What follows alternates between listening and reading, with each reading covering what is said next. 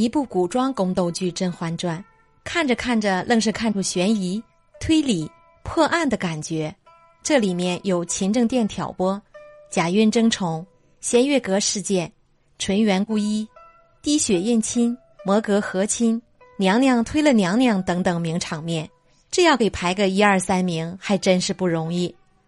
但要论起最差劲的阴谋诡计，就要首选木薯粉事件了。为什么会说华妃阵营坑害甄嬛的这个计谋是全剧最差的呢？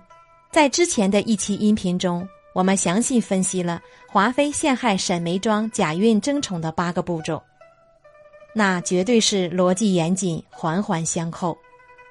首先是人证，安排福临做间谍，江城下药，留本保胎；其次是作案过程的推进，控制住福临的家人。保证福林咬死证据，利用梅庄想要怀男孩的心理，让太医江澄趁机下药，推迟梅庄月信时间，造成怀孕假象，再安排刘本假扮成沈梅庄的老乡，博取信任，让梅庄自己举荐刘本保胎，这就让所有人都确信刘本跟梅庄是一伙的，怎么看都像是沈梅庄一手策划了整个案件。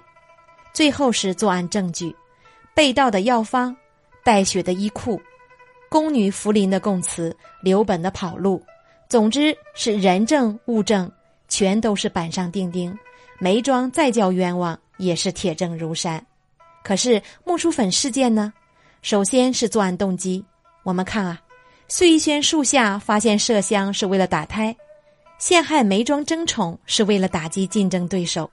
小允子扮鬼下晕丽嫔是为了于氏下毒真相，那假设是甄嬛拿木薯粉下毒，又是为了什么呢？把温宜小朋友弄得呕吐哭闹，难道是为了刺激华妃晚上失眠，打扰她不能睡觉？然后是物证，太医发现温宜公主哭闹是因为胃肠不好，自然要检查公主都吃了啥，这一查不就发现是木薯粉的缘故了吗？从七夕夜宴到发现温宜公主木薯粉中毒，这前后四五天的时间，全皇宫就浣碧接触过木薯粉。甄嬛这是要实名制投毒吗？而且甄嬛能掐指会算，温宜公主的主食就是马蹄羹，然后精准投毒，还有人证。先说浣碧是绝不会像福临一样出庭作证，说甄嬛是要下毒才吩咐自己去拿木薯粉。浣碧的过错，顶多是拿了木薯粉回宫而已。再说，华妃找的那两个宫女证人，只是看见甄嬛往清凉殿方向走了，连甄嬛进没进清凉殿的宫门都不敢咬定，这含糊其辞的，你能当成实锤证据吗？最后说作案过程的推演，华妃指控甄嬛在七夕夜宴期间带着景熙跑到清凉殿下毒。